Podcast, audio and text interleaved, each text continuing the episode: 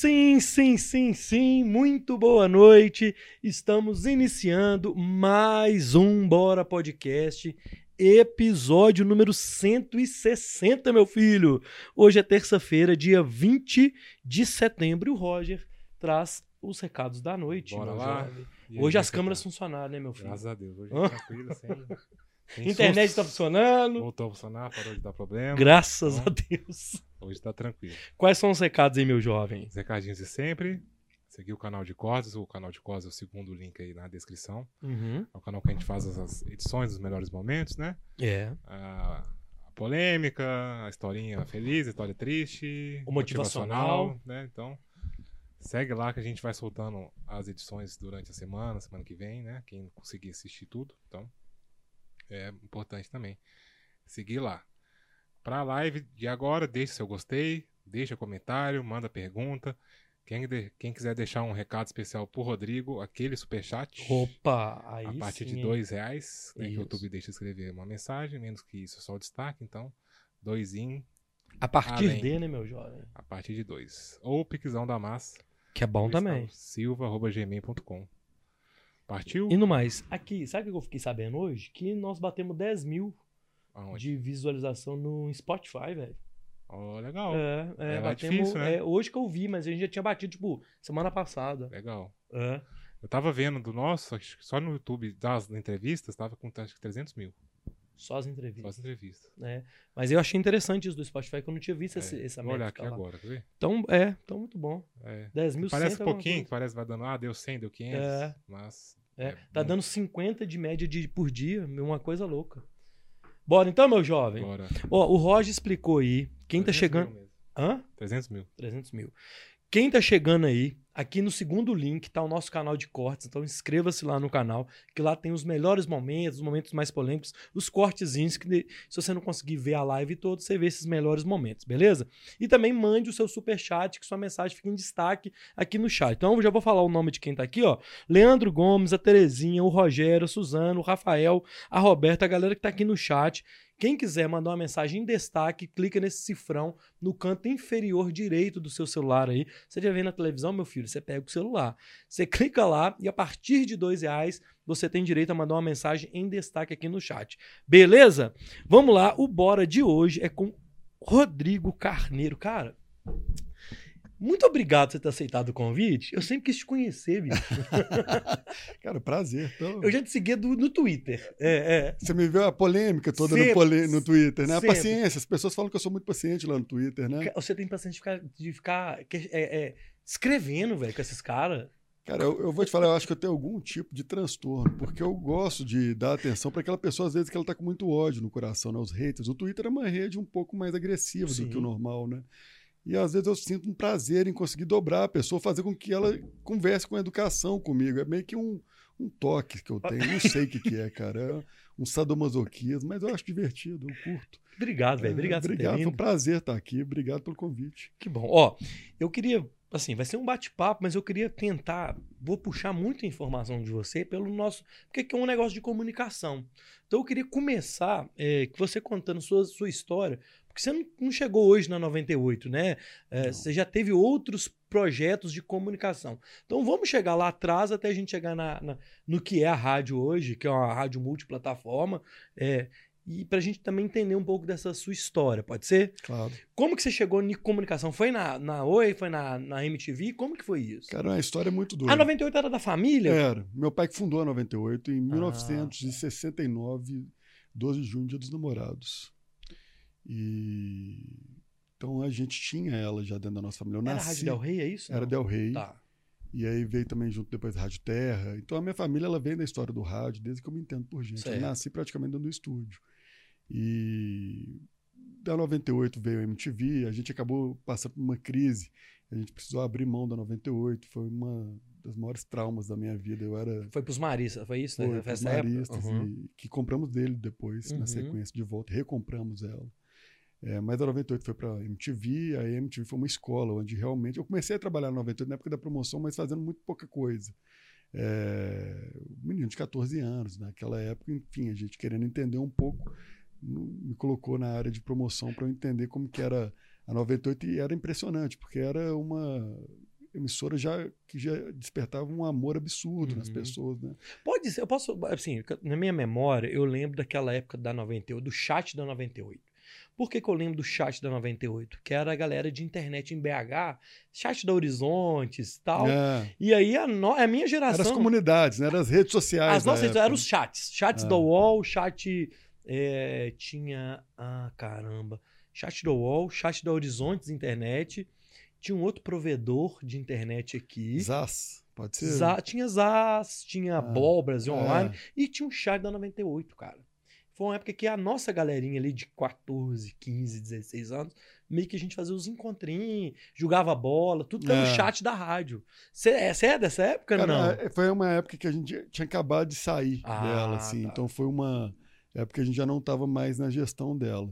Mas a 98 ela foi uma um marco na minha infância e na minha pré-adolescência. Uhum. É, da 98 eu assumi um papel já profissional é, na MTV com a parte de marketing na área de comunicação. Então eu fui entender um pouco como é que era fazer uma comunicação alternativa. A MTV ela tinha uma linguagem muito própria, né? Então foi uma excelente escola. Trabalhei com próximo do Jim Leroy, pessoa que tinha, né, um cara que é foi uma referência, é uma referência até hoje e que é mineiro, Uhum. formado na Fuma Nossa. uma pessoa que deixa sua marca na comunicação para os jovens na época que a MTV ela trazia com ela toda essa reverência que hoje você vê muito na internet Uhum. então era foi muito interessante para mim de lá a gente criou o projeto da UFM minha família ela, ela é interessante porque para quem não conhece a gente é muito unido no trabalho então assim meu irmão mais velho é um cara que tem uma visão também absurda com relação à área de inovação e comunicação. Ele criou a primeira FM, que foi uma rede ligada toda por fibra ótica, não por rede satélite, né, que Uhum. foi a rede da UFM. É, meu pai também, ele trouxe a primeira FM estéreo para a América Latina. A gente fala que é quase como uma maldição, a gente não a gente quer fazer as coisas sempre muito diferente. O Uhum. Bruno, meu irmão, também, ele geriu a Na Sala por muitos anos e foi a boate que durou por mais tempo. Até hoje existem os projetos e os eventos da Na Sala.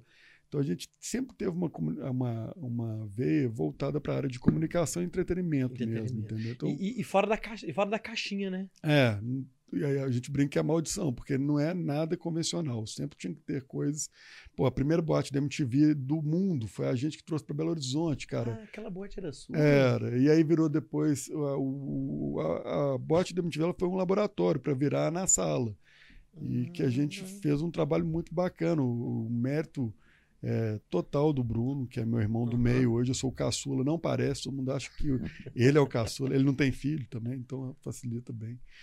Mas o É à Bruno- noite, meu filho. é, mas ele é um craque nessa área do entretenimento e, e o Flávio, meu irmão, também, ele criou todo esse projeto de comunicação da UFM, todos nós espelhados pelo que meu pai fez no passado e que até hoje ele está atuando, está atuante também e faz um trabalho próximo a gente na área de comunicação e, e nos orienta a questão de radialista, né? Ele fala Uhum. muito sobre a- é, o olhar do radialista, o profissional radialista, né? Que não se forma ele, ele é um cara que meio que é um louco, né? A gente vê que a gente é meio que apaixonado, É, mesmo a cachaça, é. o rádio, né? Cara, e, e- e- aí você tá lá na, na Oi e eu lembro que a Oi eu consumi de. É, é- é- porque essa, tudo a minha juventude foi essa, essa época, cara. É. É, da gente mandar o SMS, saber qual a música que tava tocando. É, e era uma Pô. puta inovação na época, né, Você cara? tá doida. É uma coisa que a gente mais gostava. Por É. quê? Eu ouvia a música na rádio, sabia o nome, baixava no Winamp, no, É. no Napster. E que era dificílimo na Baixava os época. Hoje a gente fala, essas pessoas acham, cara, o que, que é isso? Mas, É, pô, ela- na época, cara. A gente, pô, tem coisas simples que a gente colocar, por exemplo, o nome da música no RDS do dial, do rádio, É. no carro. A 98 foi a primeira a fazer isso. E, pô, mas que, pô, não tinha, as pessoas não sabiam. E hoje nem todas fazem isso também. Uhum. Então, às vezes, a gente tentava fazer coisas que também a gente. É, é muito bonito eu vir aqui falar de tudo de bom que a gente fez, né? Tem muita coisa errada que deu errado, ideias que a gente achava que eram geniais e elas não funcionaram. Mas, mas nós vamos falar delas, porque Ah, eu acho certeza. interessante. Porque quando você. Às vezes você aprende mais também no, no que der errado também, né? Cara, geralmente é, a- o seu sucesso é uma sucessão de erros, né? Assim, né? Ele virou sucesso, mas atrás ele veio uma sucessão de erros que foram te levando até ah, você aprender e pivotar em algo que às vezes você nem pensou no início e que a circunstância te levou àquele sucesso quase que de Uhum. forma na inércia, assim, mas não é. É, um- é você saber é, trabalhar o erro a seu favor, Uhum. né? Através de aprendizado, de você conseguir aprimorar algo e testar. E, e essa resiliência do empreendedor, eu acho que ela é Cara, fundamental para você chegar no sucesso. Porque não existe aquela pessoa, deve existir, mas eu não conheço, uma pessoa que pensei numa ideia, apliquei e funcionou. Não é, cara. É- Você vê as histórias da maioria das pessoas, foram uma sucessões de pequenos erros que chegou até uma grande Você vai ideia. moldando aquilo, né? As É. ideias, talvez, né? É. No, no- no- executar, você vai moldando, É, né? E você também não se apegar muito à questão do erro no sentido negativo da palavra, e sim no sentido bem que você disse, do aprendizado. Mas é, acontece também que a pessoa erra e ela leva isso pro lado pejorativo, Total. de, de se sentir menor ou incapaz, talvez, né? Cara, e assim, o erro, a gente tem que ter uma relação com ele diferente do que a maioria das pessoas tem, porque a gente é muito cobrado de ter sucesso. A sociedade, ela te busca é, te transformar numa pessoa muito perfeita, né? E isso é o maior erro do empreendedor, é ele querer virar um verniz, assim, encobrir os seus erros e forçar aquele é, sucesso de uma forma meio que artificial. Isso não existe. A gente é literalmente fadado ao ao fracasso, fracasso. em alguns momentos da nossa vida. E esse fracasso ele não é eterno, é uma fase, é uma- um momento no qual você aplicou energia e ela deu errado. E aquela energia, ao se dissipar, ela vai te levar para outros caminhos. Você pode escolher parar e não tentar mais, ou você remodelar e tentar mais uma vez. E acho que isso é uma das características que nos levou até onde a gente foi. Foram inúmeras formas da gente Uhum. interpretar alguns erros, alguns testes, algumas coisas que não saíram como a gente esperava e que nos possibilitou chegar em um nível mais interessante do que a gente E- imaginava. E, e é tão interessante que você também não pode, é, às vezes, é, entender que você precisa, que você tá errando, né? Porque a pessoa também, às vezes, persiste naquilo, né? É, Persiste numa coisa que não vai dar certo. pelo ego, né? Pela vaidade. É, aquela pessoa, não, pelo amor de Deus, já falei, já comecei. Porque Isso. tem muito sucesso que a pessoa já amplifica ele nas redes sociais e acaba criando uma responsabilidade para si mesmo de que dê certo. Uhum. E aquilo é uma forma de você também já começar fracassando, porque você impõe uma responsabilidade sobre o, o- aquilo que você se propôs a fazer, que não necessariamente vai funcionar. Então, é interessante isso. E, e- e essa, esse não compromisso com o erro, com o acerto, com as coisas, é a que faz, eu acho, que o, o brasileiro é uma pessoa também diferenciada. A gente é um povo criativo pra caramba. E, se você aplicar essa criatividade a você interpretar o seu erro de uma forma a tirar proveito dele, você vai chegar em níveis que talvez um povo um pouco mais quadrado, um pouco mais bitolado, não chegaria. Então, acho que a gente tem essa capacidade de reinvenção, né, cara? Eu gosto muito disso. Acho que eu fui é, muito feliz assim na minha equipe, no, nos nossos colaboradores, nas pessoas que trabalham comigo, são pessoas extremamente inventivas, criativas e que não se levam tão a sério Uhum. também, que eu acho que é um- uma necessidade também do empreendedor também não se levar tão a sério, não querer se posicionar de uma forma como fodão, o cara, o melhor. A primeira coisa que a gente fez na 98, quando a gente assumiu ela a segunda vez, é interessante falar isso, que agora as coisas vão fazendo meio que sentido. Tinha um slogan que era número um da América Latina. Isso. Falei, cara, tira essa merda, cara. O que, que significa para uma pessoa que está ouvindo? Se é o número um. Pô, a gente foi a primeira FM estéreo da América Latina. Falei, ótimo, parabéns para nós. E o que, que significa para hoje, cara? Então vamos tirar esse slogan e vamos pôr um slogan que remeta realmente uma essência nossa.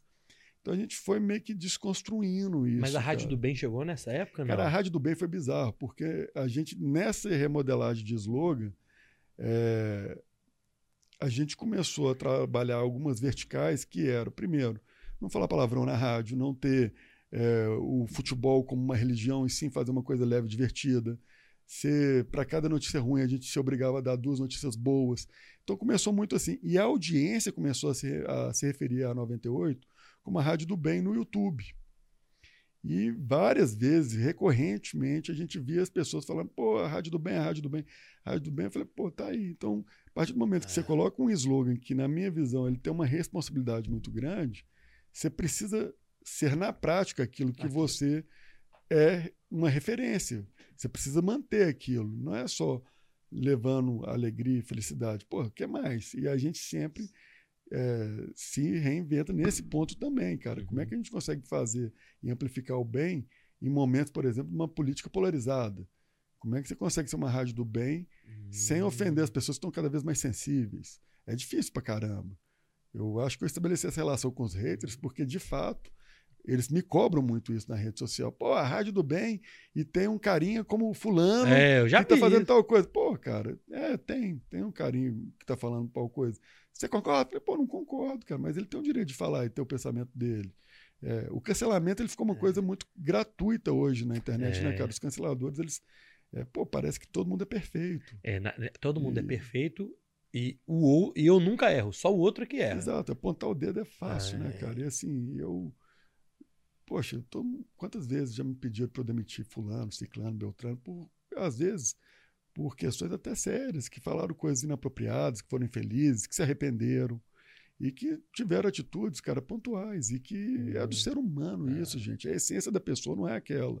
E às vezes ela toma uma atitude e ela tem o direito de errar, assim É. como eu vou errar mais vezes. Eu já entrei no ar, já falei bobeira, já me arrependi. É, e já fui cancelado, já sofri na pele. E, cara, é um aprendizado. A gente entende que está numa mudança é, de gerações, Uhum. de valores, De comportamento, o comportamento. comportamentos né? que precisam sim serem atualizados, mas não é da noite para o dia. Então a gente não está lidando com robô, a gente está lidando com ser humano. E tem outra coisa também, né, Rodrigo? De, de eu querer te impor pra você uma posição que é minha, que você é obrigado a seguir naquele momento que eu acho. E é uma verdade absoluta. Aquilo que eu estou falando é uma certeza indiscutível. Assim. Ela tem que ser levada daquela forma. Uhum. Então, eu sempre tive muita paciência também com isso, porque eu entendo que as pessoas estão mais sensíveis. É, aí na pandemia piorou mais ainda. As pessoas se Uhum. tornaram ainda mais inseguras e a insegurança acaba transformando elas em pessoas também mais instáveis emocionalmente e acabam gerando pessoas também com Menos pacientes. impaciência. É. Exato. Então, assim, e aí você está no lado da comunicação, você propôs a se colocar é, como um comunicador, como uma pessoa que está lá para falar para milhões de pessoas. Então a gente é obrigado sim a ter mais paciência, refletir mais e agir de forma mais cautelosa, tanto para respondê-los, que não dá para eu simplesmente invalidá-los e tratá-los como burros, Aham, ignorantes, aham. pessoas, porque aquele sentimento é legítimo daquela pessoa, mas eu tenho que agir de uma forma mais coerente, um pouco mais reflexiva, né, É. e menos impulsiva.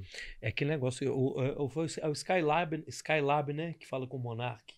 Do, que o Monark tava conversando com ele um dia num É, o podcast. caso do Monark é ótimo, né? É. Um Que aí o Monark fala, não, porque aqui nosso papo aqui é papo de boteco e tudo. Aí Ah, o, sim. o Skylab fala assim, mas aqui não é um boteco. Ah, Então, você quer ter um papo de boteco, você vai ter no boteco aqui.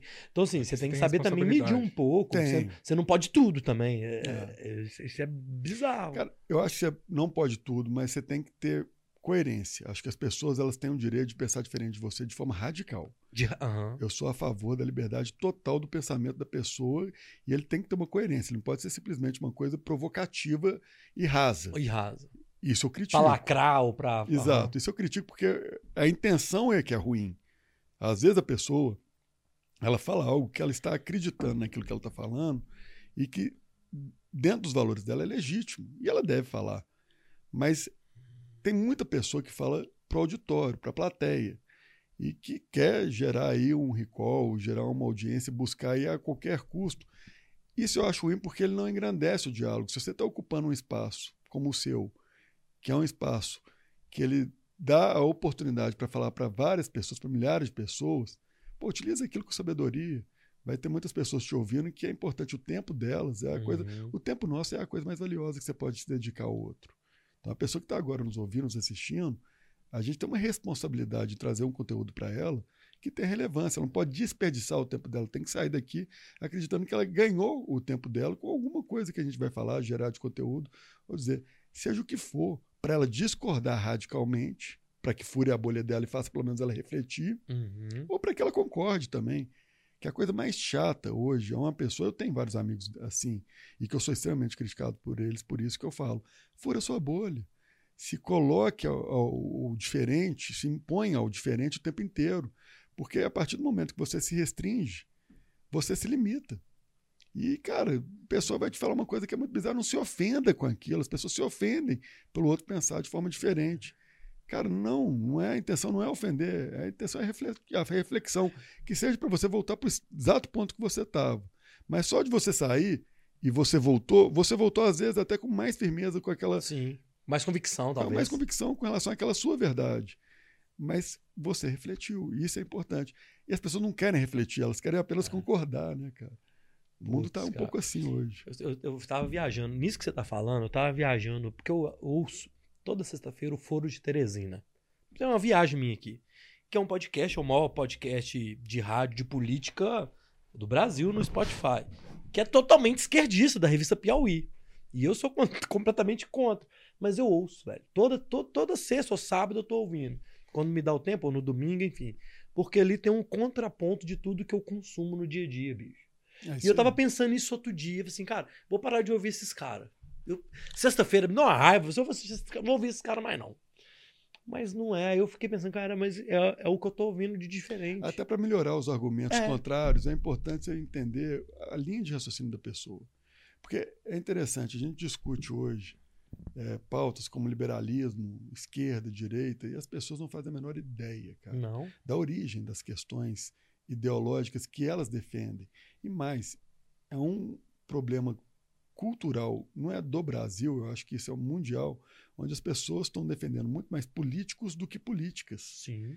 E aí você personaliza uma causa que ela deveria ser genérica e não personalista no sentido do personagem, porque a- o personagem ele é falho. E aí você se torna um ser humano falho, porque você vai defendendo uma pessoa que, como você, é incoerente em alguns pontos. Eu vou ser incoerente em algum momento da minha vida, porque eu estou refletindo, eu estou em constante mudança. Quer dizer que eu sou uma pessoa pior pela minha incoerência? Não. A minha incoerência significa que eu estou ressignificando meus valores. E na minha visão, eu estou aprimorando eles, eu não estou piorando eles. Eu já acreditei, já pensei algo no meu passado que hoje não faz o menor sentido. Então, na minha visão, eu melhorei. Se você conhecer o Rodrigo do passado, às vezes ele vai ser mais coerente para você do que o Rodrigo do presente. Mas, cara, a importância é que a gente mude esse conceito o tempo inteiro. Aquele ser humano que você conhece ele hoje e depois de 10 anos você vai encontrar aquele infeliz, ele está igualzinho, cara, ele não evoluiu. Não evoluiu. Então é importante a gente estar em constante mudança e só vai acontecer isso, cara, furando sua bolha. Não adianta a gente ficar comodamente ouvindo aquilo que nos é conveniente. Fudeu. A gente não vai evoluir como humanidade nunca. Nunca. Vai ficar em círculo, né, cara? Ó, vocês viram aí que o papo é legal. Já chegou várias perguntas aqui. Vou mandar um salve pra galera. Terezinha, boa noite, Deus abençoe. Suzana de Castro, boa noite, bora podcast. Rafael Santos, na moral, rádio sem música não vira, hein? Nada contra você criar um canal de TV, mas ruim demais os programas com trilha de elevador. Nós vamos falar disso. Rogério, boa noite, papo massa. Tem pergunta aqui do Fernando, do Rogério, da Roberta. Eu vou ler as perguntas daqui a pouquinho. Tem um super chat aqui já também. Mas antes eu tenho que deixar o nosso recado de hoje, que o Bora Podcast é um a gente está participando do financiamento coletivo eh, de reforma dos 50 leitos da Santa Casa de BH, chamado Santa Causa. Então, os 50 leitos que foram incendiados aí no último mês, nos últimos 45 dias, está tendo um, um financiamento coletivo que você vai clicar neste primeiro link que está aqui na descrição do vídeo. Vai entrar no site. Ó, Cara, desculpa, rolou um funk aqui. Um, É. Perdão. Você vai clicar aqui no primeiro link do site Benfeitoria e a partir de R$ reais você pode participar desta santa causa, que é a reforma dos 50 leitos de UTI da Santa Casa de BH, que é o maior hospital 100% SUS de Minas Gerais. Então, meu filho, clica aqui no link e a partir de 5, manda 50, manda 100 reais, que já ajuda muito nesta santa causa que é o financiamento coletivo da Santa Casa BH. Beleza? O, vou aqui, ó, o Fernando. Fernando Sarquis, explica o surgimento do Ricardo Amado. O Ricardo Amado veio aqui semana passada. Aquilo é um gênio. Eu, não, eu- nós vamos falar disso, mas peraí, nós vamos chegar lá, ô Fernando. Nós vamos falar disso. Só que se você quiser assistir o Ricardo Amado, ele teve aqui semana passada. Então depois você pesquisa Ricardo Amado Bora, que você vai ver o papo inteiro com o Bruno e com o Ricardo Amado. Tá chegando muita pergunta, eu vou só manter minha pauta aqui, daqui a pouco eu volto nas perguntas é, com o, do chat, beleza? Então vai mandando aí que eu volto daqui a pouquinho, porque senão eu perco o meu, minha, minha, minha- meu fio da meada aqui, meu filho. E aí, Rodrigo, vocês voltou, voltaram pra rádio, vocês pegaram a rádio lá de novo e tudo, e como é que foi essa mudança? Porque, vamos pegar a, a pergunta do, do, Rádio sem música. do Rafael, que é a rádio sem música, e você fala que é o conceito de, de rádio talk, né? É, um conceito É, que eu acho que é, que é, que é mundial isso, É, né? Assim. eu, eu consumi ele muito nos Estados Unidos. Tem um cara que é o Howard Stern, que, na minha opinião, é o maior comunicador de rádio, radialista do mundo. Assim. Ele era o cara que tinha, até um tempo atrás, a maior audiência Uhum. de rádio do mundo. Ele tinha a costa leste da Califórnia inteira e a Nova York, enfim. O cara que tinha é, mais de 400 emissoras Uhum. transmitindo ele simultâneo o programa. E quando a gente fez essa recompra, a gente analisou que o mundo ele estava indo para o digital naturalmente, principalmente o consumo de música. A rádio ela era muito relevante musicalmente quando você precisava do da música física, né? Uhum. O vinil, o CD, já- a digitalização da música, a rádio já começou a perder um pouco a relevância porque foi ficando mais barato o consumo, tanto do ativo quanto até mesmo das plataformas que surgiram. Barato e iTunes tudo disponível, mais. né? Exato. Então, o futuro não pertence, na minha opinião, é, o futuro do rádio ele não pertence mais à música. A curadoria sempre vai ter um espaço, as pessoas sempre vão querer ouvir uma curadoria muito boa de música. Mas você tem as plataformas digitais que, à medida que ela vai barateando o consumo da banda, ela vai se tornando cada vez mais concorrente para Uhum. um, um dial que ele é de graça, para a pessoa só precisa de um rádio, ele consome aquele dial. Mas mais do que isso, eu queria ter relevância editorial. E não existia uma rádio talk nesse formato que a gente criou em 98 até então. Aqui tinha a Itatiaia, que é uma rádio news, é uma rádio de notícia pesada. Eu queria uma coisa que fosse antagônica a isso. Uhum. Eu enxerguei que tinha uma oportunidade no mercado que você traria um, um conteúdo extremamente relevante para a nossa audiência local. Eu uso o conceito do glocal, que é qualidade global com a linguagem local. Ok. E aí a gente, com esse conceito de glocal, de fazer com que o nosso conteúdo ele é, atingisse a nossa audiência local de forma diferenciada, a gente viu que, pô, vamos criar então os três pilares. Esporte, aí, pô, Itatiaia nadava de braçada, ela era uma referência, sempre foi, e é até hoje uma Uhum. grande referência no esporte. Então não dava para eu competir fazendo o mesmo. Então eu fui fazendo o contrário. Falei, cara, já que a Itatiaia é o melhor rádio de esporte, você é a pior. Então vou montar um programa completamente zoado, com brincadeira, leveza e levar o futebol de uma forma mais bem-humorada para que as pessoas consumam o futebol de forma mais leve. Existia lá uma. Era quase uma religião aquilo. Vou ouvir, para, desliga tudo, vou me concentrar. É, E eu não queria isso, não achava que isso era saudável para a população. Então eu falei, Uhum. cara, eu vou buscar esse caminho. E no começo eu tomei porrada pra é. caramba Nossa. mas muita porrada. Cara, entretenimento, a gente falou, pô, vamos fazer programa de humor, cara. Então, o que a gente pode se diferenciar, por exemplo, da Jovem Pan, que tinha um pânico, que tinha um humor muito mais escatológico na Uhum. época, humilhava, gritava, passava trote. É, é. Falei, cara, vamos fazer um humor do bem, meio trapalhões, não pode falar palavrão e vocês estão liberados para fazer o que você quiser. E foi daí que surgiu o Ricardo Amado. Ricardo Amado, cara, a gente viu que o nosso humor, ele estava muito no, no tema trapalhões, a gente quis dar uma apimentada. E a gente foi trazendo algumas referências. Eu assisti um programa, um filme que chamava o Piratas do Rock. Um filme inglês, cara, muito bom. Para quem estiver nos assistindo agora, aconselho. É muito bom o filme, Piratas do Rock. E tem um personagem nesse filme, cara, que se você ver ele, você vai entender de onde que nasceu a ideia da concepção do personagem, da figuração e Uhum. do formato dele, que é um, um dos personagens desse filme. E a gente foi trazendo umas outras referências, que vai desde o é, Djalma Jorge ao Zé Bonitinho. Você tinha lá uma série de personagens dentro do nosso folclórico, é, de O humor. do e- Chicanis lá, esqueci dele, o é o Alberto Roberto. Alberto Roberto, É. exato. Então, cara, assim, e foi interessante, rapidamente explicando, quem era para ser o Ricardo Amado no início era o, o. Cristiano, o Cristiano CJ. Só que o CJ tem um problema neurológico, ele não consegue imitar a voz de ninguém. Ou é ele mais rouco ou é ele mais fino, mas ele não imita nem o Silvio Santos, que qualquer um imita. Eu falei, cara, Cris, você é péssimo, velho. Ele falou, sou mesmo. Fudeu, não consigo, cara. E a gente ficou lá, eu e o Bruno, cara, no laboratório lá, dele gravando, a gente ouvindo ele gravando. Ele e o Bruno começou a ficar impaciente, falou, ô, Cris, pelo amor de Deus, cara, é mais ou menos assim, falou, aquela voz dele. Aham. Cara, eu olhei pro Bruno e falei, fudeu, cara. Bruno, você agora é o Ricardo, Cris, você agora vai ser assistente do Ricardo. Falei, Pô, como? Falei, cara, é óbvio, cara, ele imita o que eu quero. E o Bruno, ele é uma das coisas que mais me surpreendeu nesse espectro de personagens. Eu tenho vários, não só ele. O Heraldo é uma joia rara que a gente tem lá dentro. O Mazi, que é nosso projeto que gera isenção fiscal social. Estou brincando, mas também é muito querido. Então a gente começou a montar um time muito legal. O Ricardo Amado foi uma grata surpresa, porque foi um projeto original nosso, primeiro na área de entretenimento, que deu muito certo. Muito.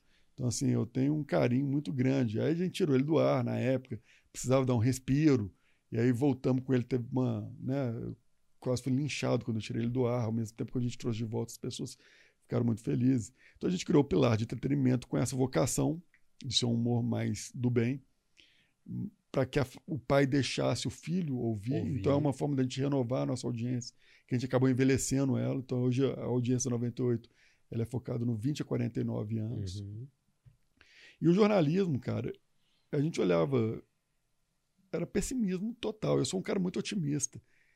E eu falei, cara, para cada notícia ruim, vou tentar vender duas notícias boas. Uhum. E como a gente não depende de verba pública, a gente tem uma liberdade bizarra para falar o que a gente quiser. Então você pode discordar de mim, mas saiba que não tem um político me pagando para falar aquilo, é simplesmente o que eu acredito.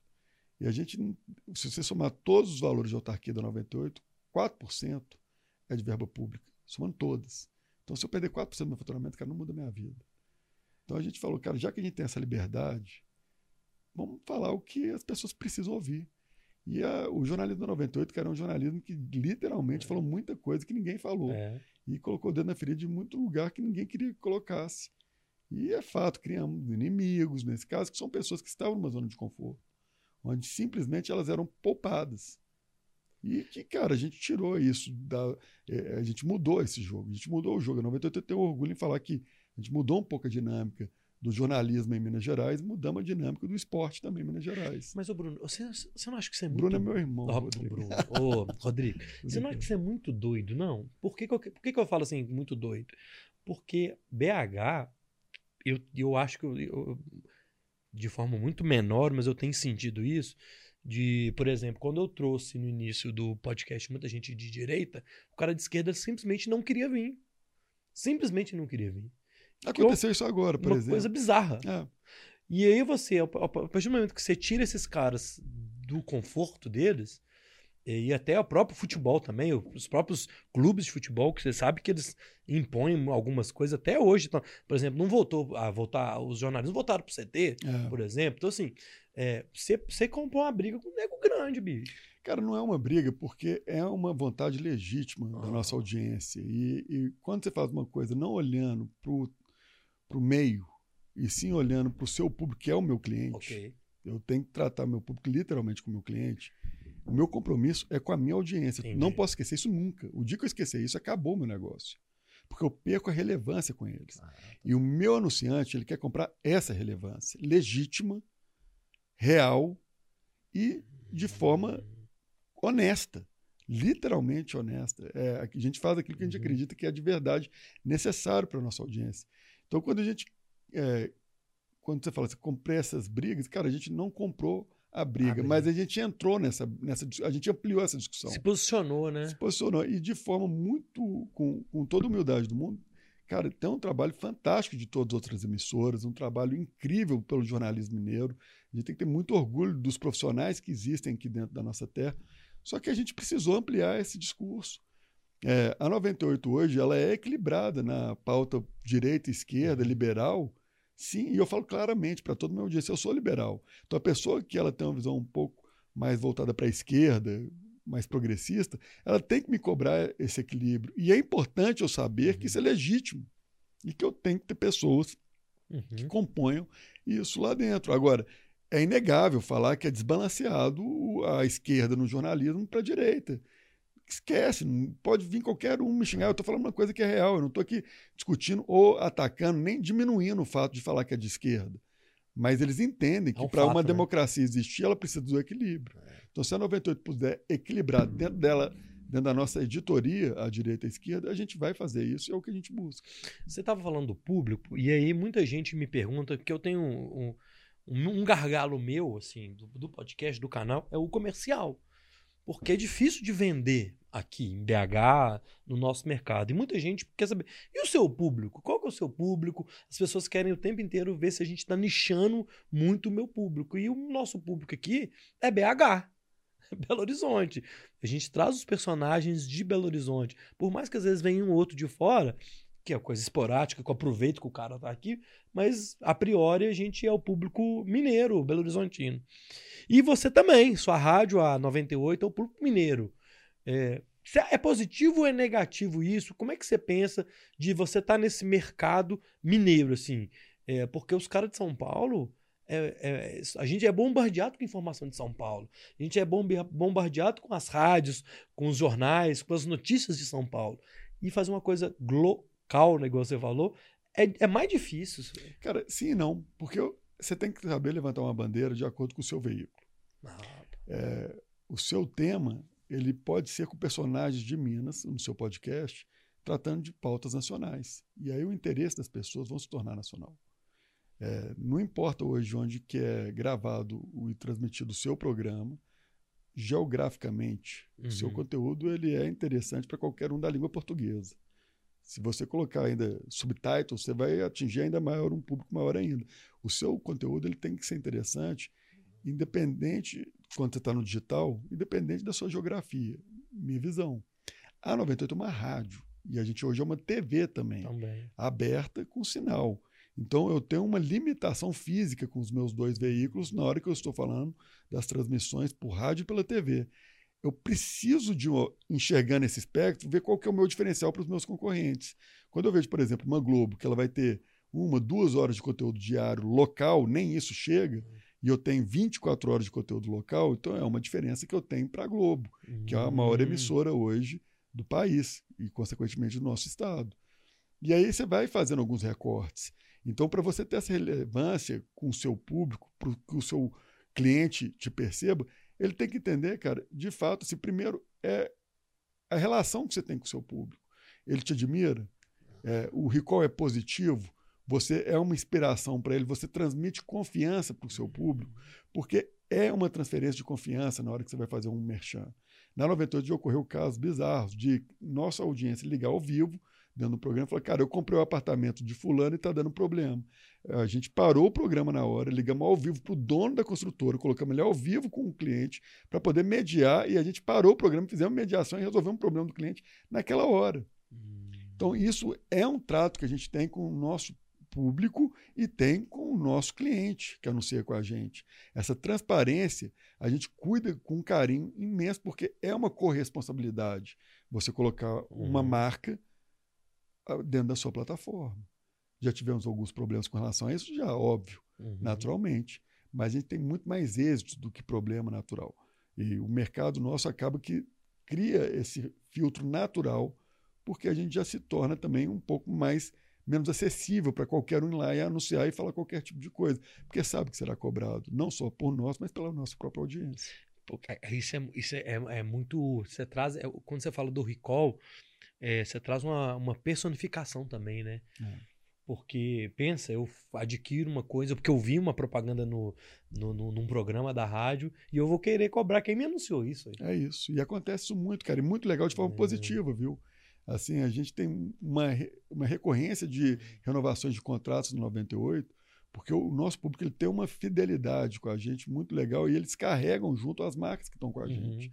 Então isso é muito interessante, porque a relação do anunciante com a gente, ele vai além dos 30 segundos. A gente gera experiências com eles, como a gente tem com a área de segmento automotivo, a gente tem na área de telefonia, seguradora, é, tem uma relação com plataformas é, de apostas, plataformas uhum. é, financeiras, e que, cara, é muito legal isso. É uma relação muito bacana, porque também os feedbacks negativos nosso, da nossa audiência, a gente leva para os nossos clientes e eles melhoram e aprimoram mais ainda o serviço deles com isso.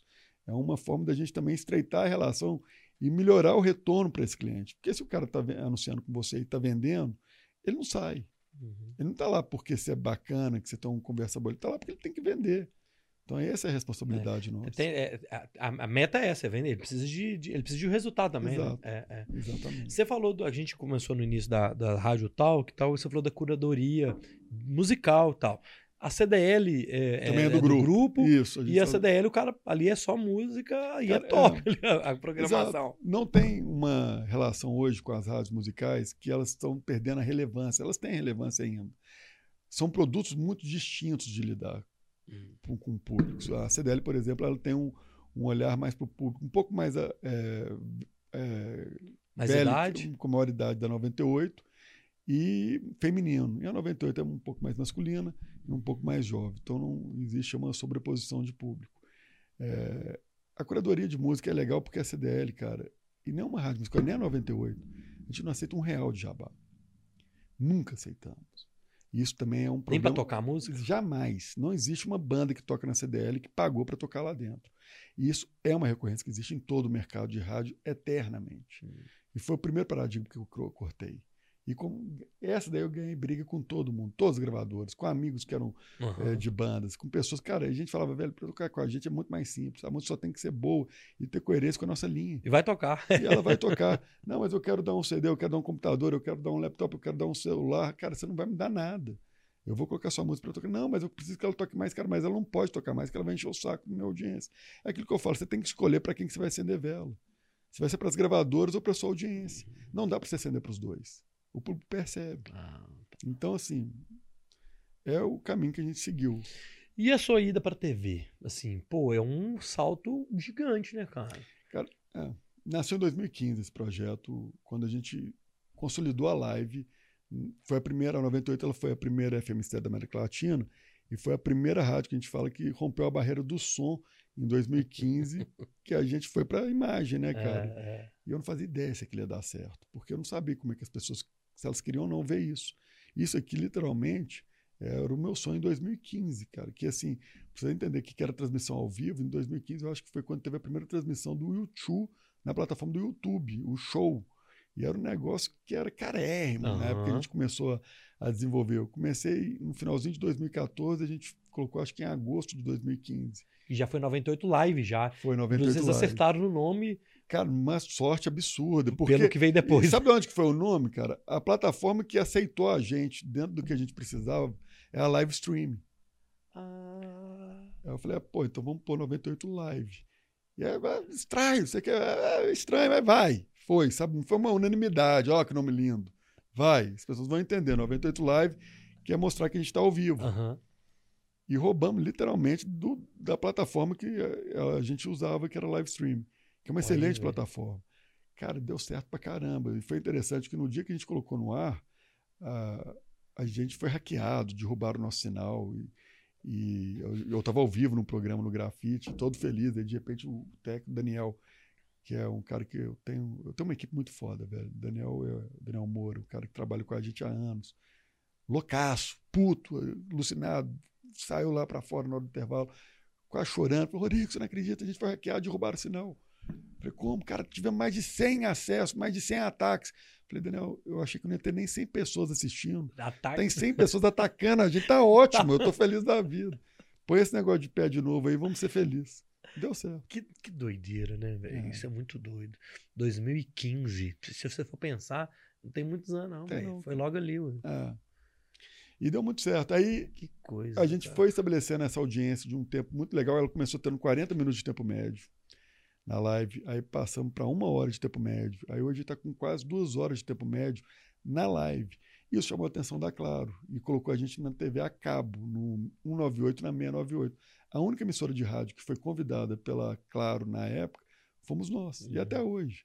E a gente foi, pegou, cara, Minas Gerais inteiro e começou a dar muita audiência, muito retorno para a gente. E a gente já tinha um canal de TV que a gente tinha outro tipo de trabalho dentro dele, é, e que a gente resolveu unificar. Uhum. E abrimos agora para TV aberta. Pegamos um canal em Sete Lagoas, que aí vamos montar uma rede agora, que é o 22 de Sete Lagoas. Caramba, cara. Então, assim, foi muito legal, cara, assim, de um jeito que a gente não esperava. Sendo muito sincero, a audiência da TV tá absurda pra Pois é. gente. A, a- a minha, a minha viagem, assim, de, é a minha curiosidade. O mesmo formato de um programa, ele, é, ele dá certo nas outras plataformas? O que eu quero te perguntar, não sei se eu tô sabendo te perguntar, é um programa que é pra rádio, vamos, vamos, vamos levar que a 98 é uma rádio. É. Então, que é- funciona na rádio. Não necessariamente ele vai funcionar na TV ou nem na web, ou não tem nada a ver, ou vocês não preocupam com isso, ou tem uma preocupação artística com isso de conteúdo. Você quer a resposta de verdade ou de mentira? É, eu quero as duas. Qual que vai dar corte? Cara, é, foi uma cagada. Foi literalmente uma puta de uma cagada, porque deu certo pra caramba. Se Tá. eu for- se você for pensar na dinâmica do programação do 98, olha só. Você começa às 8 horas da manhã com um programa de futebol. Na TV tem alguma coisa, alguém falando de futebol às Nada. 8 horas da manhã? Todo mundo indo para trabalho, voltando, andando. E é. na TV não tá passando futebol, tá passando jornal. É. Então, cara, a pessoa que tá querendo ver jornal, ela vai estar lá no jornal. O esporte, ela tá comigo. Então, dá uma puta audiência. Na TV, a gente já bateu algumas emissoras consolidadas nesse horário. Aí, na sequência, você pega o horário de 10 ao meio-dia. O que, que tá passando na TV aberta esse horário, cara, local? E a gente tem um puto de um jornalismo que eu tenho lá, o Paulo Leite, o Lucas, a Carol, um puto de um jornalismo foda, local, rico pra caramba, com muito entrevistado, com um tema extremamente relevante. Hora do almoço, eu tô no 98 Futebol Clube, que eu dispenso comentários, que lá é inacreditável aquele programa. É, os caras mais loucos e surreais do planeta Terra. O Adroaldo é um ser humano que tem que ser estudado, assim como o Igor, a gente não entende até hoje como ele foi preso. Então são pessoas que são incríveis, pessoas com uma criatividade absurda e, e irmãos meus, já estão comigo desde o início, eles Uhum. roeram osso comigo. Então essas são pessoas que eu quero levar para o resto Uhum. da vida. E que eu tenho uma gratidão e um carinho imenso por todos eles. Outros que já trabalharam, o Guilherme, o Marquinhos Baiano e o Gilbert, trabalharam comigo por gerações. Fa- tá na minha família já há gerações. E aí você tem na sequência, cara, o rádio, é, o Rock News, que acaba o futebol às duas da tarde e entra um jornal do começo da tarde. Na sequência, o Radiocast, que é uma revista eletrônica. Aí entra o Louco do Ricardo Amado, de 4 a 5.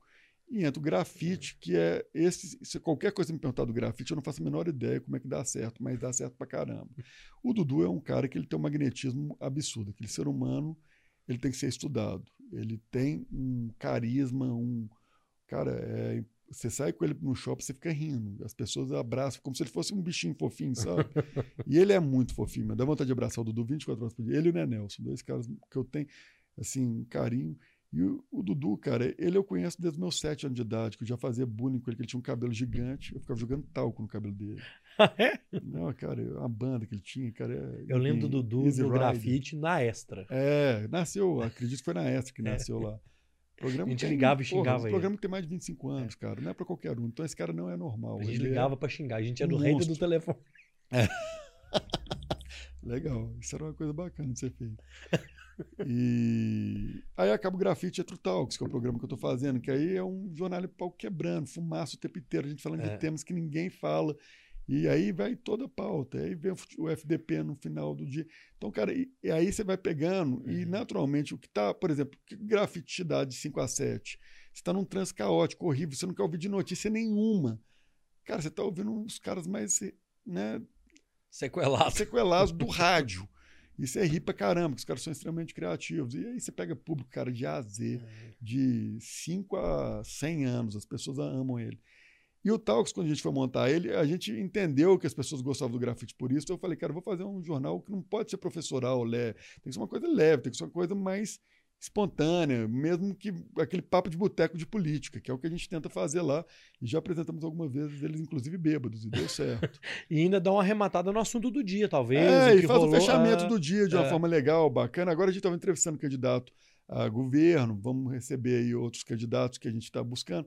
Então a gente tenta trazer pautas muito factuais e com uma discussão menos professoral. Acho que o jornalismo ele ficou um pouco chato, porque ele ficou um pouco imperativo. Uhum. O jornalismo virou aquela professor de Deus, aquela pessoa que transforma uma informação numa opinião.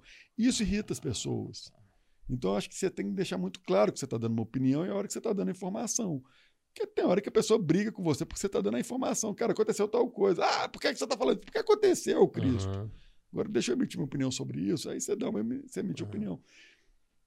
E deu certo a grade da 98. Não foi por mérito, foi por sorte. Tanto no rádio quanto na TV, ela encaixa muito bem. E a gente vai fazer alguns ajustes, naturalmente, mas tem dado muito certo, cara. Assim, os horários não estão se sobrepondo e você tem conteúdo que é relevante para o rádio na hora do tráfego pesado, você tem conteúdo que é legal para TV à noite, tem. Então, tá dando muito certo, cara. Cabe um podcast no fim da noite lá. Não vou falar, contar pra Ah, ninguém, no não. final a Aqui, gente dá esse spoiler. No- eu fiz uma pesquisa, né, Roger, na nossa comunidade no, no YouTube, que a gente. A, eu me surpreendeu. Qual o horário que a pessoa assiste o podcast? Ao vivo, na academia, de manhã ou à noite? O à noite foi 77%. É incrível, cara. Porque a pessoa não vê o ao vivo agora, ela vai ver no final da Porque isso noite. aqui é um papo legal, cara. Parece que a pessoa está sentada com a gente É. aqui agora, participando É. desse bate-papo, né? Você tem a É. interação, você lê a pergunta, o cara participa. Eu acho esse formato de podcast muito foda. Uhum. A rádio, a 98 inteira, se for pensar, ela é um podcast ambulante, Ambulante. gigante, né, cara? É um papo descontraído. A gente não deixa ninguém ser padrão. Você vê, o meu jornalista, tem um caso legal, assim, de é, jornalistas me perguntarem sobre a vestimenta. Cara, como é que eu vou vestido e tal? Já te, gosto de vestido, é confortável. Esse seu jeitão, né? Que é o jeitão que você é o, é o chefe, é o, é o, é o, é o manda-chuva, é a cabeça ali, mas você trata todo mundo ali como você é um companheiro de todo mundo ali. Isso tem um segredo disso? Eu, eu falo o segredo no, no lidar com a equipe. Cara, eu, eu não conseguiria ser diferente. Eu sou muito espontâneo. E, Entendi. E eu trato as coisas com uma emoção. Eu sou muito envolvido com aquilo. Então, assim, ao mesmo tempo que eles têm muita liberdade comigo, eles sofrem por essa emoção minha.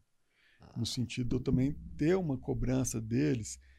Eu- não é sobre resultado, cara. É sobre a gente entregar coisas legais, diferentes para a audiência. Um compromisso com o conteúdo. Mas a relação, ela é, ela tem uma informalidade bizarra. 98 é um negócio que, você- se você ouve ela, você vê que ninguém me respeita. né? Me tratam lá, literalmente, da forma como eles querem tratar. E eles sabem que eles podem fazer isso. Isso não é uma coisa que me ofende. Eu não estou lá para poder ser bem tratado por todos eles e reverenciado e elogiado. E me tra... de forma, não e nem tem... ter medo do. Cara, né? minha vaidade não é isso. Eu tenho uma vaidade, na realidade, deles. Eu tenho o meu maior valor hoje é ter montado uma equipe tão foda quanto a minha. Poucas pessoas tiveram essa competência. E eu tenho lá pessoas que já tentaram. é, todas as emissoras dessa, desse estado já tentaram tirar Uhum. quase todo mundo lá de dentro. Eu brinco que ninguém nunca fez a proposta para me levar. Eu não entendo por Vocês querem Eu acho que eu ainda estou em um processo assim de percepção, sabe? Ninguém quis me tirar de lá até hoje. Eu fico meio puto com isso. Porra. Vamos lá então, meu Até filho. o Mas já recebeu proposta, cara. Não, velho, Foda, tô brincando. a gente recebeu o Mazes, tá ligado? Sério? Mas lá no outro estúdio, no início. É. O Mazes foi o programa 7 ou 8. E aí vocês continuaram o programa depois disso. Não. Olha que coisa boa, cara. Resiliência tal, vai dar certo. Tô brincando, eu amo o Mas. As pessoas que eu mais pego no pé são as pessoas que eu mais gosto, sabia? É, Já, o ser humano é É, é. assim, não é? você se sente à vontade também. Você né? sabe, eu tenho uns Massa. com, por exemplo, com o Igor. Cara, o Igor, ele me tira do sério. Às vezes a gente quebra o pau, nós cara, mas bicho, eu tenho uma confiança, um carinho, uma admiração por aquele cara absurdo. Então, e eles percebem isso. Então, o, o, o ruim é que na hora que eu tô quebrando o pau, os caras estão felizes, que eles falam, cara, eu sei que ele tá assim, mas daqui a pouco ele vai me abraçar. E é verdade que é legítimo as discussões nossas, sacou? E ele sabe que tem liberdade de quebrar o pau comigo também. O segredo, cara, não é você liderar do seu jeito, é você ouvir a galera. Porque eles têm muita coisa legais para falar. Você sabe que a pessoa é comprometida, para e ouve, cara. Não fica dando de fodão, não, querendo que tudo seja do seu jeito. É uma arrogância, uma prepotência do ser humano que deixa ele um ser humano limitado. Se você tem lá, no meu caso, mais de 50 cabeças só no artístico para pensar, para que, que você vai fazer todas pensar igual à sua? Então, não é inteligente.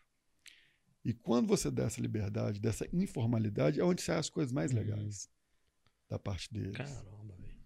É, gente, ó, aula, Roberta, hoje é palestra Ô. no Bora Podcast.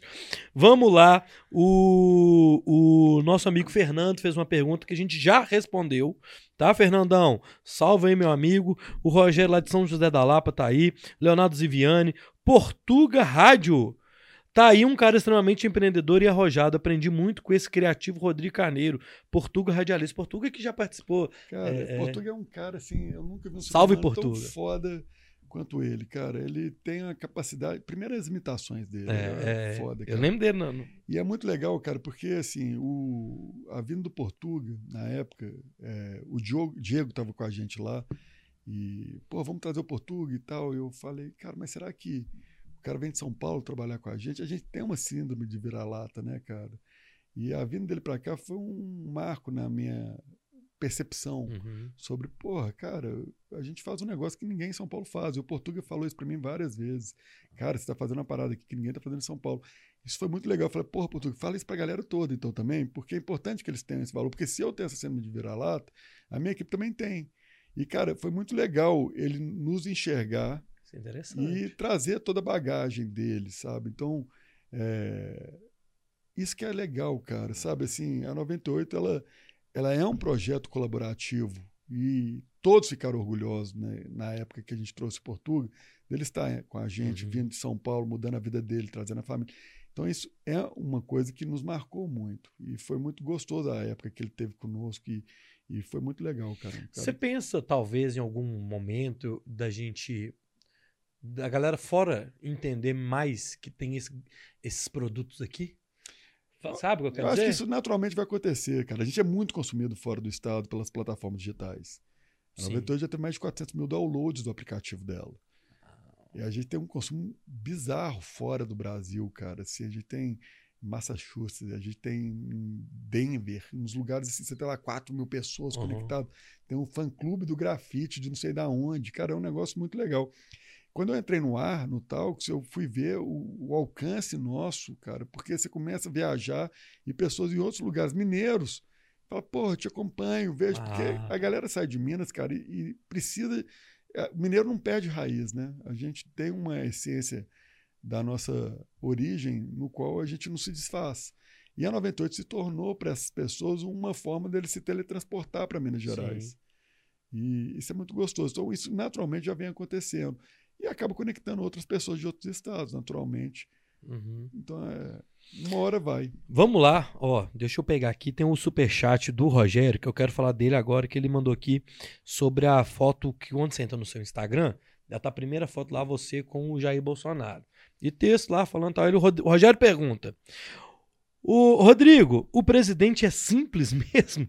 Como que foi ter essa, essa abertura de fazer aquela entrevista com, com o presidente? É, tô falando assim, né? Do, do que ele convive ali, você e ele. E se ele é simples mesmo, qual foi a impressão que você teve daquele dia, da, da entrevista em, em, si? Eu vou tentar responder de uma forma que não apanhe. Vai apanhar, meu filho. É, mas sabe por quê? Povo... Porque quando você. Quando, quando a gente emite uma opinião, a gente está dando juízo de valor. Sim. Então eu vou tentar ser um, é, de uma forma mais é, pragmática possível para tá. avaliá-lo é necessário que você crie um personagem quando você se torna alguém famoso, quando você representa uma nação, você é um presidente da república. Então eu esperava que ia chegar uma pessoa turrona para eu entrevistá-lo. Uhum. Eu esperava que ia chegar uma pessoa agressiva, uma pessoa ressentida, uma pessoa magoada, porque eu represento a imprensa e ele odeia a imprensa, aquilo que você observa, como nós estamos observando ele o tempo inteiro. Então, eu criei uma resistência inicial esperando o pior. Um preconceito. Um Exato. Conceito, é. Cara, e chegou uma pessoa muito leve. Chegou um cara extremamente educado. É uma pessoa que me passou a impressão, sabe daquela pessoa que ela quer te agradar de uma forma dela mesma. Então ele é aquele ser humano turrão no sentido mais tiozão, ele tem aquelas brincadeiras de Comeu pra ver, da né? suquita tal, sabe? Aquele... Cara, e eu tenho pessoas, personagens da minha família que são iguais a ele, que é, pertencem a uma outra geração. Uhum. Então, naturalmente, ele fala uma coisa inapropriada para essa geração atual, que é um pouco mais sensível, e que vai levar para dar letra de forma conveniente, porque o candidato que é contrário a ele fala coisas muito piores e você passa um pano para aquele cara, e a imprensa faz muito isso, e com o presidente da República, por ter uma má vontade, são literais com ele. Então é injusto. A leitura daquilo que ele representa ela é desbalanceada. Então eu, com toda a minha percepção e tentar interpretar aquilo, eu fui armado para a entrevista no sentido de me preparar, às vezes, para ele me tratar de uma forma que eu não ia gostar. Certo. E foi o contrário, assim, foi muito legal, foi muito positivo. Ele foi extremamente atencioso, ele me deu o tempo que eu precisei para fazer o trabalho. A gente gravou um outro, por coisa que ninguém sabe, falar em primeira mão, que eu tenho uma outra entrevista que eu vou postar na minha rede social com ele, que foi logo na sequência da entrevista com ele. Eu quis fazer uma entrevista um pouco mais freestyle com ele, num formato mais uhum. podcast. Tem 36 minutos essa entrevista, eu devo soltá-la em breve. Oh. E que, cara, ele falou de uma forma mais leve, mais descontraída. E é interessante a gente observar a persona, separar a persona do personagem. É, ele tem que falar para o público, para a base dele. E essa hora eu acho que ele sai um pouco da persona dele e entra um pouco mais no personagem. Assim como eu, quando eu entro lá no Talks para falar no programa, como eu estou aqui agora, a gente não consegue ser 100% nós. A gente tenta. Eu tento, pelo uhum. menos. Mas acaba que você se, se cria uma blindagem social para que as pessoas tenham uma percepção um pouco mais, sei lá, normal, sou menos louca, né? no meu caso. Uhum. E isso é importante para que você também com, melhore e aprimore a sua comunicação. Então, assim, ele é assim, cara. Ele é um cara que tem os seus defeitos, como todo ser humano, mas me pareceu uma pessoa muito leve, uma pessoa muito bacana. Foi muito gostoso a entrevista com ele. Foi muito surpreendente nesse, Interessante, nesse interessante. E, e os outros? Cara, Simone Tebet, ela chegou lá, ela estava com muito pouco tempo, eu entrevistei ela agora, e ela estava com muito pouco tempo, eu, eu senti ela um pouco tensa e tudo, mas ela fala muito bem. Uhum. E ela tem uma visão Articulada, né? muito articulada, extremamente articulada. Mas ela ficou, eu não consegui ter a proximidade. Ela, ela é, não, não teve a mesma empatia com o presidente. Foi super educada comigo, me tratou extremamente bem. A equipe dela também fantástica, não tem absolutamente nada para criticá-la, mas ela não é, não tem aquela essência de uma pessoa que te deixa à vontade rápido. Certo, certo. O Felipe Dávila, que eu entrevistei ele ontem, vai no ar, acho que quinta-feira na 98. Ele já foi um cara também muito leve, ele é um cara muito pragmático, ele fala de uma forma muito articulada e tudo, mas ele tem uma coisa que é do, do perfil do Partido Novo, eu acho que eles, eles têm uma, uma visão um pouco mais utópica, né? Assim, sem fazer juízo de valor aqui agora de política, fala mais da pessoa. Mas é importante para ele ter essa Tá. visão utópica também, porque, cara, um cara que quer se governar um país que não sonha, para que, que esse cara está assumindo essa responsabilidade? Ele tem que sonhar assim, ele tem que pensar numa coisa que seja intangível para buscar o possível, né? Certo. E... Mas ele foi um cara muito legal. O Felipe é um cara que ele é cru ainda nessa área de entrevista, então naturalmente fica um pouco mais nervoso, mas saiu super bem. Agora eu vou ter o Ciro, que eu estou super curioso para saber como que ele é na essência dele, se ele vai chegar lá e vai se. Será? O Lula não quis fazer com a gente, já falou, já mandou recado e tudo, a gente está insistindo ainda para poder falar com o Lula. Eu queria muito falar com ele. A Soraya, a gente não sabe como é que tá a agenda dela também para a gente tentar buscar. Mas, cara, assim, tanto o Lula quanto o Calil, eles se negaram a fazer, a participar da 98, da entrevista. Por isso que a gente falou, porque eles enxergam que a gente não representa aquilo que eles defendem. E, pô, tá errado. A- a- co- co- como é que a gente começou o nosso papo? É. O primeiro papo nosso. E a o bolha. Calil já mandou uma nota falando que não vai na 98. Respeito. O Lula também não mandou a nota ainda, então por isso que a gente continua insistindo, mas assim que ele oficializar a não ida, a gente vai informar para a nossa audiência que é uma pena. Porque não é pelo fato de eu ter é, uma visão diferente da visão dele que me torna um inimigo dele. E eu não trataria jamais ele com nenhum tipo de. É, Nenhum tipo de inquisição, de julgamento, Não, de, né? não é um formato da 98, cara. Ele está lá para poder expor a opinião dele, a gente está lá para fazer as perguntas que são necessárias. E que o nosso público tinha o direito de ouvir, né, cara? Assim, é o, é o público dele. Se ele se tornar presidente, Sim. votando nele ou não, se torna o público dele, né, cara? Então, é- enfim, mas eu respeito. É, isso, isso é, isso, é, isso é do político ali, não sei. É. É, aqui rolou uma- algumas coisas assim, né? Tem uns aí que não aceitaram, e tudo bem, beleza, não, na próxima. é. E aí acusa o outro de ser radical. É, Entendeu? O Bolsonaro foi na Globo, tomou porrada pra caramba do Jornal Nacional, coitado, o cara lá. Mas pôs a cara dele à tapa, cara. E, porra, é isso mesmo. Tem que ir, eu não tô julgando o Jornal Nacional ter tratado daquela forma, porque tem a linha jornalística é aquela.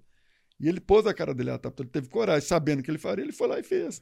E aí vai, o outro escolhe onde ele vai, onde ele não vai. É uma conveniência e num discurso que demonstra uma incoerência. Porra, você não vai falar comigo por quê? Porque eu não penso da mesma forma que você? Porque eu te critico? Pô, mas o papel da imprensa não é criticar. a, a tal democracia que eles falam é isso. É, democracia pela conveniência não é, É, democracia, é. poxa. Ó, além da rádio, tem outros negócios. A gente pode falar rapidamente, ó, e tem.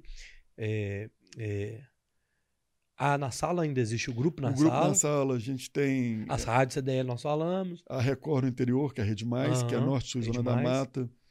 É, tem a Rede Estrada Real FM. Buybank, o que que é o Buybank? Buybank é uma plataforma de soluções financeiras onde a gente tokeniza ativos tradicionais e digitais Hum. e te faz ter acesso aos melhores ativos a um, a um pix de distância. Mas, mas tipo, uma, tipo uma carteira? Tipo, uma qual que carteira aquele que a de- gente era, Roger? É uma. Como é que é? Aquele lá que nós perdemos dinheiro. É, naturalmente, Ah, é. gente. O mundo tá caindo, tá derretendo.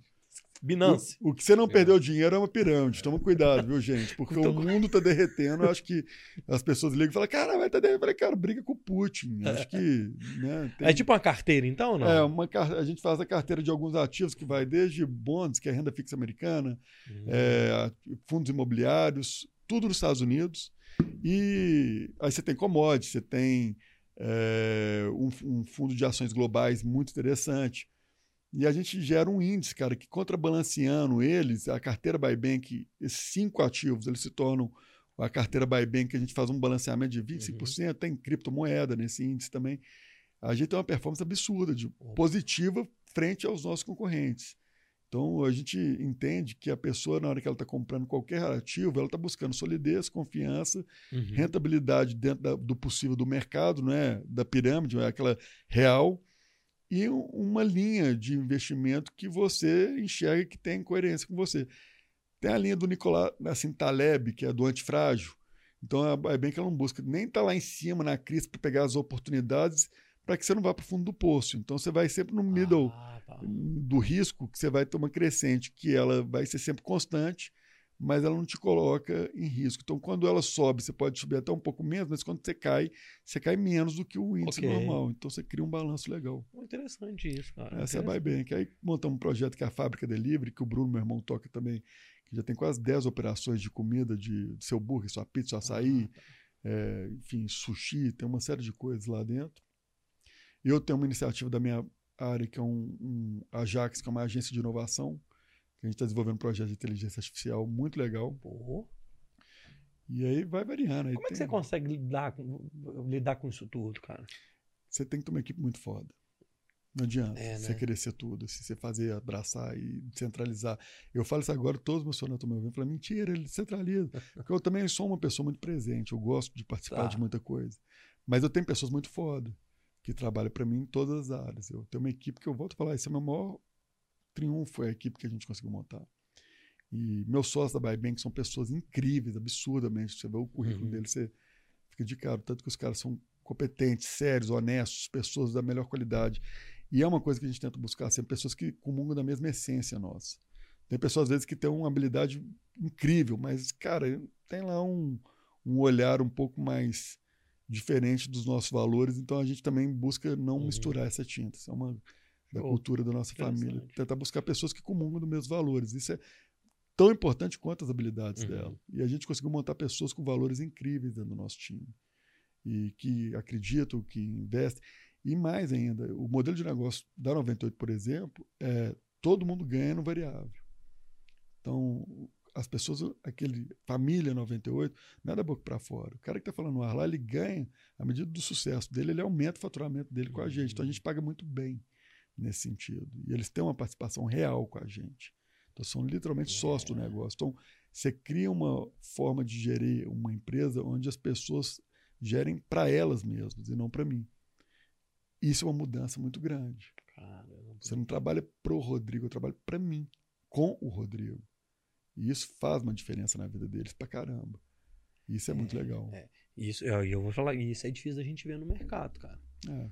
Isso é muito difícil da gente ver no mercado. Mas acho que é o futuro, cara. Assim, o mundo ele não pertence a você centralizar a riqueza. Você vai descentralizar essa riqueza para você ganhar hum, sempre de forma coletiva. Você pode ganhar um pouquinho menos, mas é uma forma mais fácil de você reter talento, é uma forma melhor de você criar uma dedicação. Não ficar na noia, no, no- no- querer controlar tudo É, e ficar eu- doente. Ao, ao mesmo tempo, o problema é coletivo também. Assim Também como a solução é coletiva, o problema também é. Então fica mais fácil buscar soluções mais rápido.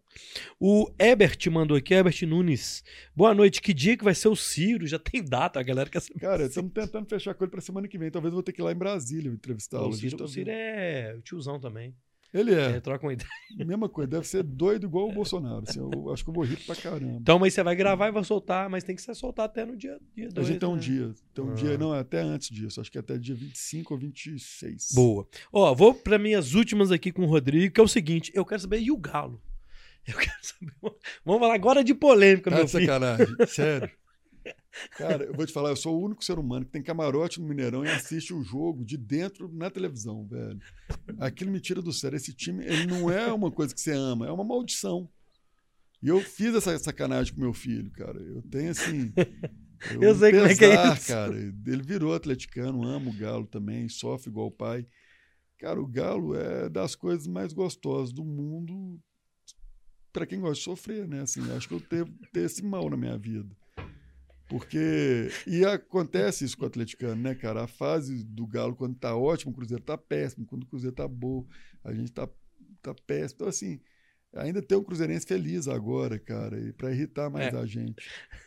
Nunca é fácil, velho. Por quê? Nunca é, velho. Nunca. Eu sofro pra caramba. Esse time me, me traz assim um, um desafio constante de equilíbrio emocional. E é foda, cara. Assim, sabe? Cara, já fiz coisa pro Galo. velho. Entrei bêbado no campo uma vez e falei no ar na 98. Coisa que não devia. Sabe quando você fala assim, põe no manual o que você não deve fazer? O dono faz tudo errado, cara. O Igor me põe pra falar no ar um dia que eu tava completamente louco. Mas foi no, naquele, no, no- título, naquele É, final? Foi, né? Eu acho que eu foi. lembro disso. Não foi legal, cara. Foi assim, ruim, sabe? As lembranças não são das Aham. melhores, cara. Assim. O Galo já me fez passar muita vergonha. Você também. lembra, o, você lembra a primeira vez, o, o, o dia que você falou assim, que você lembra, sua primeira lembrança de Atlético? Você tem isso? Não, ainda bem. Deve ter sido péssimo. Com certeza não foi positivo. Absoluta certeza que Uma não foi criança, qualquer positivo, coisa cara. diverte. Foi- É, mas deve ter sido traumático ao ponto de eu esquecer, velho, assim, sabe? Mas, cara, é isso. O Galo, eu acho que o futebol, ele traz essas emoções, a gente gosta disso. E você me perguntar da a parte que mais me marcou no Galo, é, foram três jogos, eu acho, assim, que foi o- a virada contra o Flamengo na Copa do Brasil, depois de uma virada contra o Corinthians. Naturalmente, aquele pênalti do Vitor, que meu coração parou. Eu carreguei um ser humano estava atrás de mim, na virada do Flamengo, quando a gente virou, eu virei para trás, catei o primeiro cara que estava tava na arquibancada e sacudi o cara para cima, joguei ele para cima, não coloquei ele no chão. Ele falou: "Ô, desde os 15 anos ninguém me tirava do chão. Eu peso quase 150 quilos, o cara era gigante. Minha coluna ficou doendo uma semana. Eu falei, cara, Que que- eu parecia uma pluma, de tão enlouquecido que eu tava. Sabe quando você sai, parece que é uma droga. Esse- É, você, o- você sai do corpo completamente. Eu fico com vergonha depois. Não acho bonito, não, mas. foi o Vitor, eh, do Flamengo e qual que foi o outro? Ah, esses dois jogos foi muito marcante pra mim. O- a Libertadores cara, foi do caralho, né? A Libertadores foi incrível. Foi um show, né, cara? Assim, foi um, é histórico aquilo. Cara, mas ganhar um brasileiro foi. Você campeonato- achou mais legal? Cara, eu vou te falar, eu não sei se eu tava mais sensível na época. Eu chorei pra caramba, eu fiquei emocionado pra caramba. Eu saí do corpo completamente. O cara da Vanga, eu tive que pagar dobrado depois que eu vomitei a van inteira. Foi horrível. O que me levou foi um negócio bizarro, saca? Não sei se foi o mais legal, mas foi o mais marcante e traumático, sabe? Assim, eu fui parar assim, eu fiquei no banheiro do, da portaria do meu prédio, cara. Assim, eu não consegui chegar em casa. Eu fiquei assim na Libertadores. é. Libertadores foi, foi bizarro. E aí, cara, você sai, é muito tão louco, que e você acha legal, e é legal, sabe? Porque te mostra que você tá vivo e, e tem toda aquela euforia, cara. Eu tenho muito amigo que vê o programa de ir pro estádio, aquela história. Aham. A gente precisa disso, cara. O, o Galo, ele te faz feliz no final do dia, assim como o Cruzeiro faz pros cruzeirenses. Mas o Galo, ele tem um que a mais de psicopatia, eu acho, sabe? Assim, do torcedor. Assim, É pelo gente- sofrimento nosso, né? é, cara, a gente é muito anos. sofrido, cara. Então, o É. atleticano é um ser humano que ele está acostumado com sentimentos, né, antagônicos, assim, de forma bizarra. O coração de atleticano é forte pra caramba. Né? Eu não devo morrer de coração, qualquer outra coisa deve matar. Você assiste o quê, assim, por exemplo? Você, você assiste a concorrência? Você assiste coisa gringa? Você tem fonte de inspiração? Quando você viaja, você fica zapeando? Você tem um... co- co- Como é que vem essa, a sua, esse pensamento seu tão diferente do normal? Cara, eu vou te falar, não assisto concorrência. De verdade. Não consumo, cara. Não e os consumo. seus programas, por exemplo, o tal que você participa, que você participa, você assiste de novo? Assisto, me acho uma merda. Horrível. Por isso que eu não assisto. Eu sou péssimo, cara. É horrível, cara. Minha eu participação. assisto. Eu vou assistir esse podcast e vou achar que, caralho, por que, que eu falei aquilo? É, é. Eu sou muito crítico comigo, cara. Se Eu eu, me parei de demitiria, cara. Se eu já pensei várias vezes em me demitir do Talks. E eu tenho várias conversas com o Lucas, que é o nosso chefe de jornalismo lá, e com o Paulo, que é o ser humano, que é a minha inspiração ao concurso, um cara iluminado, um professor, literalmente, de jornalismo. Ele teve Ah, aqui, ele teve aqui. ele é incrível, né, cara? Paulo, eu sou Ele é puta top. merda, cara. Meu irmão. E eu já falei várias vezes com ele, cara, eu tô ruim pra caralho. Pra eles me demitirem, saca? Assim, falar, tipo assim, tá. Tá mesmo, é melhor vai. você. E é legal, cara. Se eles me incentivam pra caramba. Então, assim, eu tô fazendo aquilo lá, a culpa é deles, cara. Porque eles me fazem acreditar que não tá tão ridículo feito eu enxergo que esteja. Uhum. Mas eu estou me divertindo, então acho que também tem isso, né, cara? Assim, mas a inspiração, ela não vem muito da concorrência, cara. Eu, eu gosto de assistir depois, ter uma visão crítica daquilo que a gente está fazendo. E naturalmente você vai pegando fragmentos de coisas que você assiste, não naturalmente do talks, de um, ah, vou ouvir programa de jornalismo, eu não faço muito isso. Ah. Eu, eu, eu, puxo muita coisa às vezes de filme, eu pego isso muito de outras plataformas, de podcast que eu assisto, que eu gosto pra caramba, e que você vai entendendo por que, que as pessoas estão consumindo a linguagem. Ah. Muito mais do que o formato, eu me preocupo muito mais com a linguagem, com o, a, a mensagem ela chega como para aquela pessoa, qual é a percepção daquela linguagem que está sendo dita. Ela é mais coloquial, ela é mais séria, ela é mais objetiva. Então eu gosto muito de analisar linguagens assim, sabe? Que isso, tá, teoricamente, é o que o público está recebendo melhor, né? É. Talvez. E o sucesso do podcast é porque ele é mais de verdade do que aquele padrão Globo de qualidade. Se você tivesse super arrumadinho aqui, eu também, a galera ia falar, cara, esses caras combinaram lá fora um plano e as perguntas foram previamente uhum. ditas e o Rodrigo está dando um tanto de resposta. Pronto. E as pessoas não querem mais isso. As pessoas querem gente de verdade. É o que eu sinto. E a 98L é uma rádio de verdade. Não existe é. lá uma operação no qual a gente senta e fala: olha, você pode falar sobre isso, você não deve falar daquilo, você não vai falar disso. Ó, e fale sobre isso, a opinião é. Cara, não existe isso lá. A gente trabalha, às vezes, reagindo, né? falou uma merda, uhum. falou uma coisa, eu vou lá e brigo. Falo, porra, não pode. No futebol, por exemplo, eu evito que façam críticas com relação à pessoa. Pô, fala sobre o profissional. Ok. Uhum. Né? Não chama o cara de covarde, cara. É, chama o cara de incompetente profissionalmente, mas, uhum. pô, tem coisas que a gente tem que ter um cuidado, um carinho porque é a mensagem que a gente quer passar para as pessoas da forma como a gente gostaria que elas se relacionassem entre elas. Eu sou a Rádio do Bem, estou disseminando ódio lá no jornalismo. Ah, tem que matar, tem que fazer, cancelou o CBF. Porra, não é isso. Eu posso adorar na hora que eu vejo um bandido sofrendo na rua, mas eu não sei se a 98 tinha que estar tá comemorando a morte de um bandido, entendeu? Assim, Saquei. Eu, pessoalmente eu posso querer, adorar, mas como veículo, às vezes a gente tem que também ter um filtro para que, porra, um mínimo de coerência você vai ter que ter. Mas você não pode dirigir a pessoa, senão ela fica falsa também no ar, né, cara? Isso é interessante. Então a gente tenta uhum. buscar isso. É, galera, é isso. Ó, ah, tem uma mensagem aqui. É, achei muito bacana o posicionamento do Rodrigo no Instagram, falando justamente disso, de se expor ao diferente, ter várias visões. A galera, a gente falou lá no, no, no Twitter. Você gosta de, de, de twittar? Você gosta mais de twittar? De... Instagram você não é de postar muito, que eu, tô, que eu vi que você posta pouco. Eu tenho fases, né? Assim, os meninos falam que quando eu saio de férias, eu não twitta, Rodrigo, não twitta, não twitta. Porque às vezes você tá alterado, você acaba escrevendo Exato. coisas que não deveria. Eu já comprei algumas brigas dessas que me custaram caro, assim. Mas eu acabo me divertindo no final porque aprende, né, cara? Você fala, fui vacilei. Cara, eu gosto de twittar, mas eu tenho que tomar muito cuidado com o que eu twito. No sentido ah. também das pessoas eu tenho que ser muito sincero naquilo que eu estou tweetando. Então, eu tento não tweetar uma coisa da minha ideologia, por exemplo, de forma gratuita.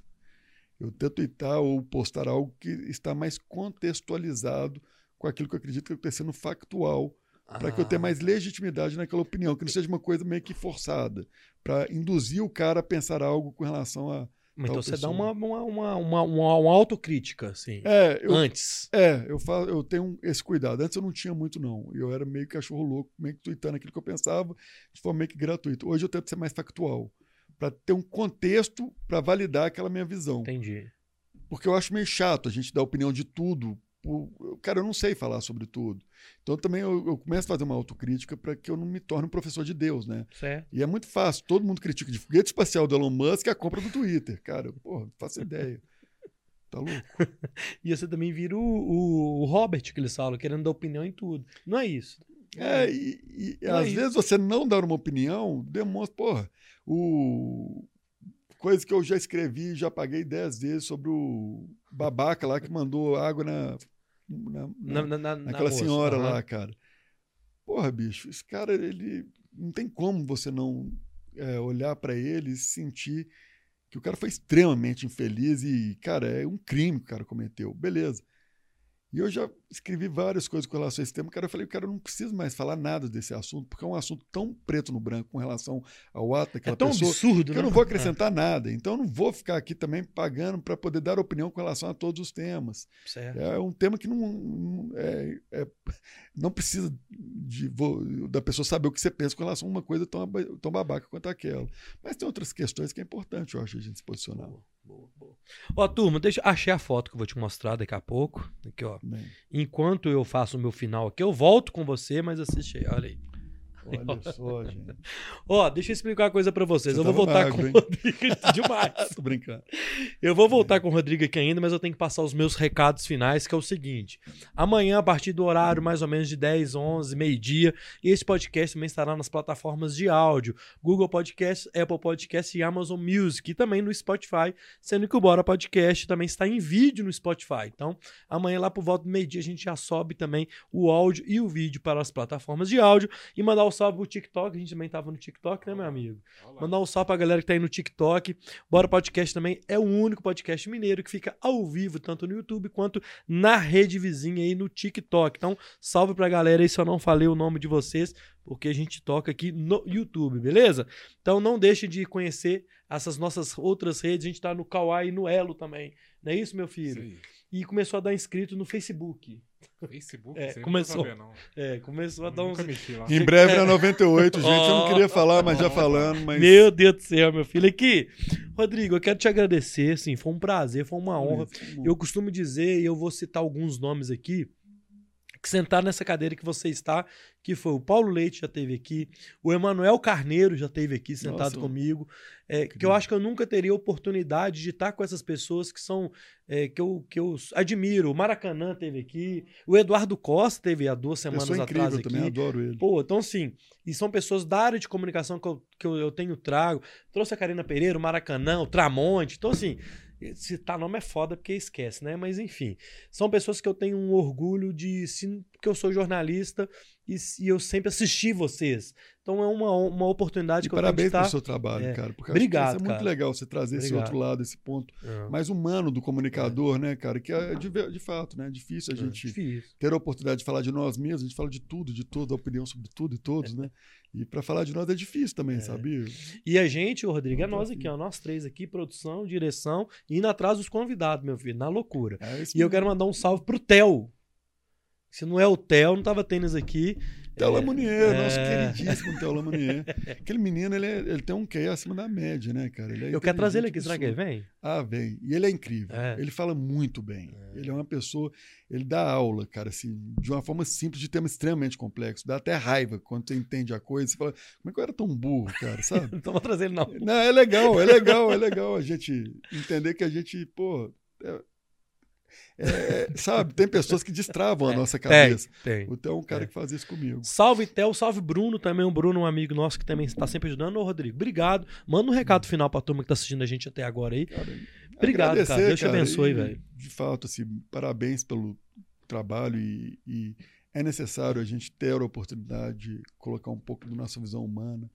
Queria agradecer também a audiência do 98, aos nossos queridos haters que às vezes, de uma forma ou outra, nos criticam e eles têm razão. O tema da, pô, os programas são com músicas de elevador, queria aquelas rocks. Eu também queria, só que o YouTube derruba. Então a gente está Uhum. tentando buscar uma solução.